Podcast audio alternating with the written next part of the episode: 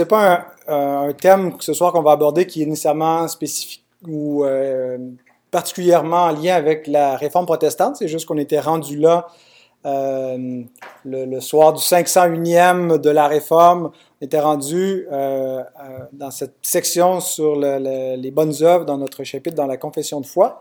Mais quand même, ça, a beaucoup à voir avec euh, le, thème de la réforme, surtout quand on pense à la date du 31 octobre 1517, la question des indulgences, le salut qui pourrait, par les bonnes œuvres, par des indulgences, par des, euh, un trésor d'œuvres euh, qui sont conservées, des œuvres surérogatoires par l'Église, euh, pourrait être utilisé pour euh, libérer des âmes du purgatoire et tout cela, en fait, euh, toute la question des œuvres est assez essentielle à, à la réforme. Alors, euh, finalement, ça rentre quand même assez bien, euh, même si c'était pas euh, intentionnellement euh, avec la, thématique qu'on voit ce soir. Alors, la question qu'on va euh, tenter de, de, de répondre, c'est comment peut-on accomplir de bonnes œuvres par l'esprit? Comment peut-on accomplir de bonnes œuvres par l'esprit? Pas par, par nous-mêmes, mais par l'esprit de Dieu. Alors, la réponse courte, par l'Esprit de Dieu, le chrétien est une nouvelle créature qui a reçu une capacité nouvelle pour obéir à Dieu et pratiquer des œuvres qui lui sont agréables. Alors, au paragraphe 1, on a vu ce que les bonnes œuvres sont. Paragraphe 2, on a vu ce que les bonnes œuvres font. Et ensuite, au paragraphe 3, il est question de la capacité des croyants à pratiquer de telles œuvres. Comment des gens qui sont encore des pécheurs peuvent faire des œuvres qui sont appelées bonnes et reconnues bonnes par Dieu? Alors, il ne sera pas tellement question de la valeur ou du mérite de ces œuvres, qu'est-ce qu'elles valent véritablement devant Dieu, est-ce que Dieu vraiment les trouve bonnes ou il fait semblant de les trouver bonnes euh, alors qu'ils sont encore attachés par le péché? Ça, ça sera dans la prochaine question qu'on va voir, Dieu voulant. Mais c'est vraiment, on va se concentrer sur la capacité des pécheurs, euh, des pécheurs nés de nouveau, à pratiquer de telles œuvres. Alors, lisons le début du paragraphe 3, parce que je l'ai divisé en deux, qui nous dit ceci. Leur capacité de faire des œuvres bonnes ne vient pas d'eux-mêmes, mais entièrement de l'Esprit de Christ. Pour en être rendus capables, il leur faut, en plus des grâces qu'ils ont déjà reçues, une influence effective du Saint-Esprit opérant en eux le vouloir et le faire selon son bon plaisir. Donc, la première chose qu'on peut souligner, c'est que c'est pas par une simple volonté humaine, c'est pas seulement un effort de la volonté humaine qui génère des bonnes œuvres. Euh, nous savons mieux, nous avons déjà étudié le chapitre 9 du libre arbitre, euh, dans lequel on a appris que la volonté d'une créature dépravée est asservie au péché euh, et que l'homme, après la chute, a perdu toute capacité de vouloir un quelconque bien spirituel en vue du salut. C'était ce que disait le, chapitre 9, paragraphe 3.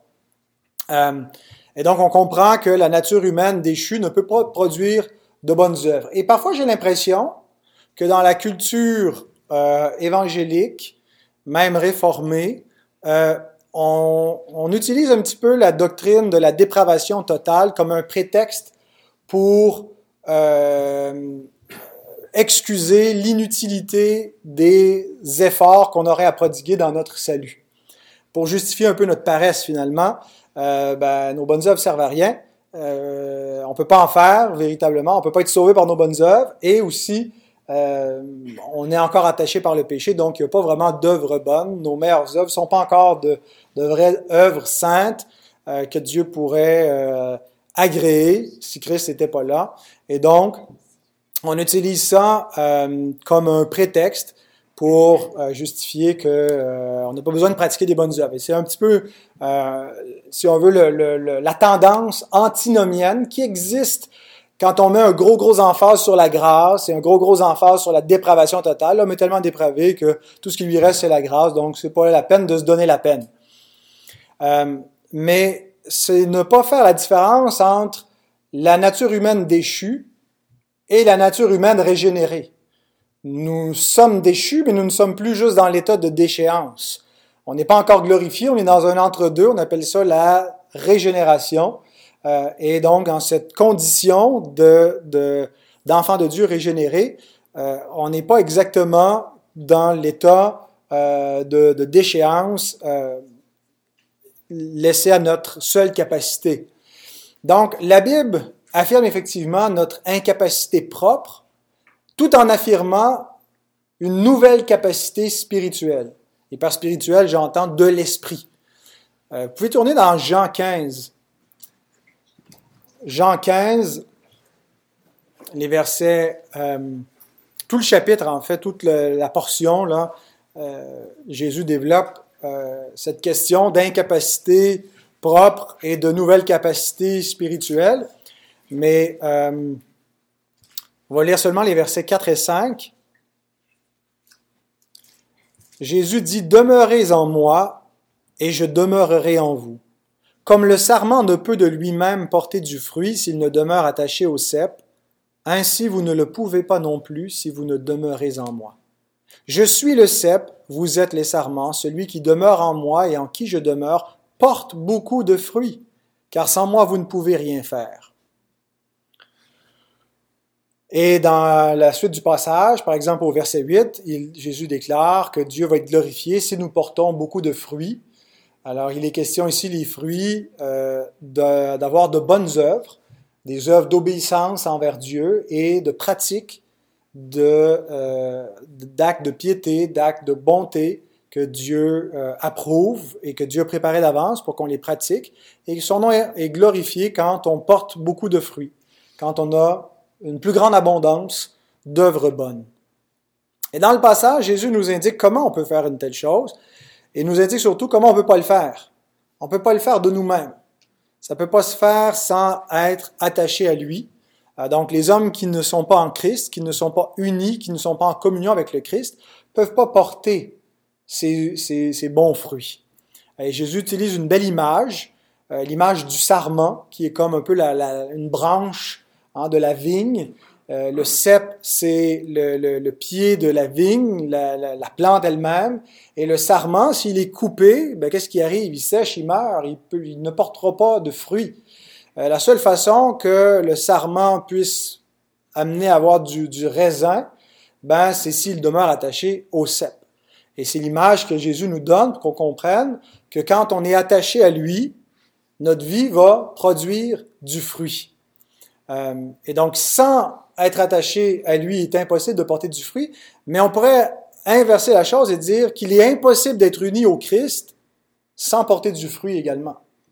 Euh, on ne peut pas être un chrétien qui, qui, qui, génère aucun fruit. Euh, Jésus dit, s'il y a un serment qui est en moi, qui porte pas de fruit, il est mort, on perd les mondes. Donc, il n'est pas vraiment un chrétien, c'est quelqu'un qui professe la foi, qui, a la, qui fait partie de la congrégation visible des croyants, mais qui n'est pas un enfant de Dieu et donc qui va être émondé de là, soit par la discipline d'Église, soit par le jugement final. Mais un enfant de Dieu ne peut pas ne pas porter du fruit quand il est uni au Christ par l'Esprit. Et donc, les bonnes œuvres viennent de l'union et de la communion à Christ. Euh, et ça fait partie de notre sanctification. Quand on parle de la sanctification, euh, où est-ce qu'on place les bonnes œuvres dans le salut? C'est pas dans la justification, c'est dans la sanctification. Elles sont l'œuvre de l'esprit euh, en nous par l'application des grâces que Christ nous a acquises dans la rédemption. Et donc, quand l'esprit nous transforme, et son but c'est de nous rendre semblables à l'image du Fils de Dieu, eh bien, on va porter des fruits. Euh, donc, qui sont les œuvres que l'Esprit fait dans notre vie. Paul reconnaît cette même, cette double vérité que d'un côté, on peut rien par nous-mêmes, en propre, mais que par la, la, puissance de Dieu, on est rendu capable par l'Esprit Saint de porter des fruits. Dans 2 Corinthiens 3.5, il dit, ce n'est pas à dire que nous soyons par nous-mêmes capables de concevoir quelque chose comme venant de nous-mêmes. Notre capacité, au contraire, vient de Dieu. En nous-mêmes, pas de capacité. Euh, par la grâce de Dieu, on a cette capacité de porter des fruits. Ailleurs, Paul va parler euh, dans Colossiens 1.29, euh, il dit, il travaille en combattant avec sa force qui agit puissamment en moi. Donc, Paul travaille, Paul a une capacité de faire quelque chose, mais il reconnaît que cette capacité lui a été donnée. C'est pas lui qui l'a produit par son libre arbitre, par sa propre volonté, mais ça lui a été donné par la force de Christ. Et là, on arrive dans un concept qui est souvent mal compris j'ai l'impression, dans la communauté évangélique, euh, la force du Seigneur versus ma force à moi. Euh, j'ai l'impression parfois que certains chrétiens euh, qui craignent d'agir par leur propre force entreprennent pas une bonne œuvre à moins d'être certains de l'accomplir par la force de Dieu. Euh, parce que si ça vient pas de la force de Dieu, ça veut dire que ça vient de la, leur force à eux, puis de leur force à eux, ben, c'est une force qui est vaine et c'est une œuvre de la chair, et donc c'est une, pas une bonne œuvre. Alors, euh, et, et, on a un peu l'idée là que un chrétien pourrait être mu parfois par le Saint-Esprit, parfois mu par sa propre volonté pour faire des bonnes œuvres, et que l'art de la vie chrétienne, c'est d'apprendre à ne se laisser influencer que le Saint-Esprit. Je ne veux pas complètement là, disqualifier euh, tous les éléments de cette lecture-là, mais euh, quand on en vient même jusqu'à refuser de pratiquer une bonne œuvre parce qu'on on, on, ne se sent pas, on ne se dit pas poussé par Dieu pour la faire, qu'on ne sent pas l'inspiration, qu'on pense que à, cause de cela, ben ça ne vient pas de Dieu, que ça reposerait que sur notre force. Je pense que c'est une mauvaise compréhension de ce que veut dire la force de Christ qui agit puissamment en nous. Euh, et d'ailleurs, le reste du paragraphe 3 vient dénoncer, vient réfuter cette notion d'intermittence dans l'œuvre de l'Esprit en nous. Euh, des fois, le Saint-Esprit nous donne le vouloir et le faire, des fois, il nous le donne pas, puis il faut l'attendre qu'il vienne, c'est comme une, influence intermittente. Et je pense que cette conception sert un peu plus à déguiser la paresse qu'à préserver la nature des bonnes œuvres. Euh, le paragraphe 3, le reste qu'on n'a pas lu initialement, dit ceci. Ils ne doivent néanmoins pas devenir négligents comme s'ils n'étaient sous l'obligation de s'acquitter d'aucun devoir sans une impulsion spéciale de l'esprit. Ils doivent au contraire s'appliquer à mettre en œuvre la grâce de Dieu qui est en eux. L'impulsion que donne l'esprit pour pratiquer les bonnes œuvres est une capacité permanente qui caractérise tous ceux qui sont régénérés. C'est pas juste une espèce de force ponctuelle qui s'empare de nous à un moment pour accomplir une tâche X, puis après ça, c'est fini. Et puis, si on ne l'a pas, on ne peut pas faire des œuvres poussées par l'esprit. L'impulsion de l'esprit, c'est la régénération initiale qui a fondamentalement converti notre cœur, qui nous a fait aimer la justice de Dieu, qui nous a donné un cœur pour pratiquer ce qui est agréable à Dieu. Alors, le vouloir et le faire, qui viennent de Dieu, sont la disposition fondamentale et définitive de tous les enfants de Dieu. C'est pas juste quelque chose qui vient, qui part, qui doit être ponctuellement renouvelé. Euh, je ne nie pas que le chrétien a encore de la difficulté à obéir et que par moment il a besoin d'une grâce spéciale, d'une euh, d'une intervention, si vous voulez, particulière du Seigneur pour le fortifier dans son obéissance. Hébreu 13, 21, je pense, nous parle d'une telle chose quand il leur fait ce, souhait, cette bénédiction à la fin de son épître, que Dieu vous rende capable de toute bonne œuvre pour l'accomplissement de sa volonté, qu'il fasse en vous ce qui lui est agréable par Jésus-Christ, auquel soit la gloire au siècle des siècles. Amen. Euh, on peut prier pour que Dieu nous vienne en aide, nous fortifie, mais on doit reconnaître que Dieu nous a donné fondamentalement une, volonté nouvelle. Nous a donné un cœur nouveau, nous a donné euh, d'aimer son nom, d'aimer sa loi, d'aimer sa justice. Et donc, l'obéissance au commandement de Dieu et la pratique des bonnes œuvres que Dieu veut que nous fassions ne doit pas dépendre d'impulsions spéciales, mais de la régénération initiale. Vous voyez la différence entre les deux? Euh, on est toujours tenu de pratiquer ces bonnes œuvres avec ou sans une espèce de, de, de, feu sacré, de, euh, d'impulsion spéciale, momentanée, euh, de zèle, d'inspiration qu'on croit qui, vient, qui vient du Seigneur. Qu'on l'ait ou qu'on ne l'ait pas, on est commandé de pratiquer les œuvres bonnes, de garder les, les, commandements, et on a une capacité nouvelle pour le faire. Dieu a changé l'inclinaison de notre cœur à cet effet continuons à dépendre du Seigneur et à le prier pour des forces particulières pour être capable de, lui obéir quand c'est difficile, quand on perd patience, quand on est tenté, euh, quand on est découragé. Mais euh, comprenons aussi que Dieu, en nous régénérant, nous a donné le vouloir et le faire, puis ne nous l'enlèvera pas. Le chrétien est donc pas simplement quelqu'un qui s'efforce à être une bonne personne, entre guillemets, Euh, c'est pas juste quelqu'un qui a une bonne moralité comme on en voit d'autres, puis euh, finalement on, finit par voir la sanctification comme simplement un effort humain. Le chrétien n'est pas seulement non plus quelqu'un qui est comme les autres, ordinaires, mais qui momentanément euh, est poussé par l'esprit. Le chrétien est une nouvelle créature qui est devenu esclave de la justice, d'esclave du péché qu'il était, qui prend plaisir à la loi de Dieu dans son fort intérieur, qui, ayant connu l'amour de Dieu, aime, aime Dieu et aime son prochain, et qui est parfaitement accompli pour toute bonne œuvre. Il est prêt pour toute bonne œuvre, maintenant. Et quand on lit cette description, on a presque l'impression que le chrétien est parfait euh, et qui pourrait, avec un petit effort supplémentaire, dépasser les exigences divines, ce que plusieurs ont cru dans l'histoire. Euh, le perfectionnisme, et pas seulement dans l'Église catholique, de croire qu'on pouvait dépasser les, œuvres de Dieu, mais de croire un perfectionnisme chrétien. Euh, John Wesley prêchait une telle chose. et donc, le paragraphe 4, on va terminer avec ça, vient condamner cette notion de, d'extra mérite, de d'œuvre surérogatoire, mais aussi vient donner un peu la limite de notre capacité, vient la ramener dans une perspective réaliste. Paragraphe 4.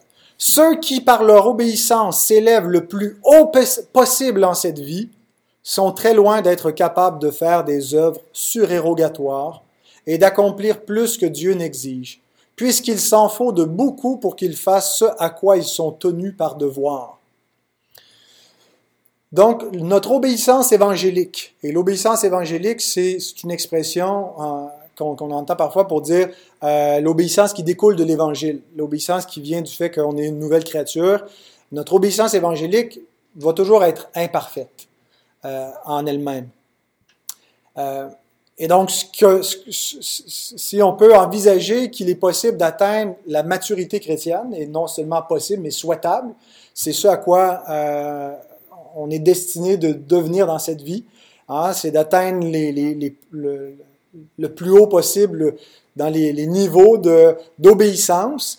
Euh, et, l'Écriture emploie l'expression d'homme fait, de femme faite, euh, de ne plus être de petits enfants, de ne plus être trop laid, d'être à la viande, d'avoir du discernement, d'avoir de la maturité, d'avoir de l'endurance, de la persévérance.